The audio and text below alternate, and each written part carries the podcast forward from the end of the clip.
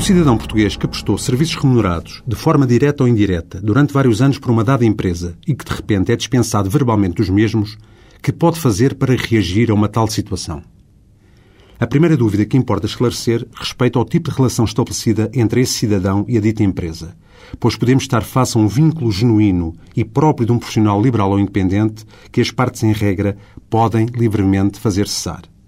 O caso muda de figura quando nos encontramos perante um verdadeiro contrato de trabalho, assim encarado desde logo por empregador e trabalhador, ou quando está escondido atrás dos já estafados recibos verdes e de uma falsa autonomia do empregado, numa ardilosa poupança de descontos para a segurança social e de outras prestações como as férias e subsídios vários. Nesta hipótese, um contrato de trabalho disfarçado de prestação de serviços, o trabalhador só consegue, em regra, o reconhecimento da existência de uma relação laboral através da competente ação proposta para o efeito no Tribunal de Trabalho, decorrendo de tal reconhecimento os correspondentes direitos, designadamente aqueles respeitantes ao despedimento ilícito que foi alvo. Na situação de um velho e indiscutível contrato de trabalho, resta saber se nos achamos face a um por tempo indeterminado, em que terá havido então um despedimento ilegal, a ser declarado pelo juiz do Tribunal de Trabalho, ou perante um contrato a prazo, certo ou incerto, em que tudo dependerá do seu caráter escrito, da licitude da justificação para a posição desse termo e da forma como o empregador provocou a cessação do mesmo.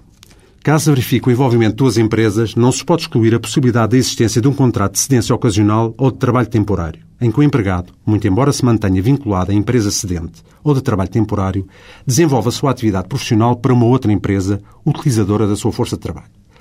Em situações como essas, ou de um contrato de empreitada outsourcing entre as duas empresas que terminou, impõe-se averiguar se a relação laboral só cessou relativamente ao beneficiário da atividade ou também, e em simultâneo, quanto à entidade patronal, podendo suscitar-se então problemas similares aos acima referenciados quanto ao contrato de trabalho efetivo ou a termo certo ou incerto.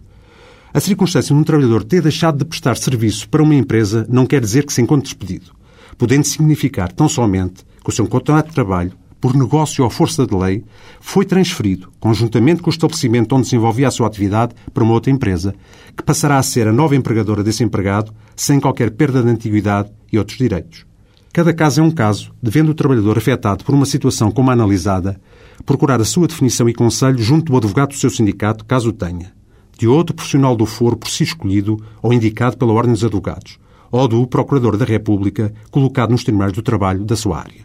Até para a semana, esperando ter respondido à dúvida suscitada por um ouvinte desta rubrica.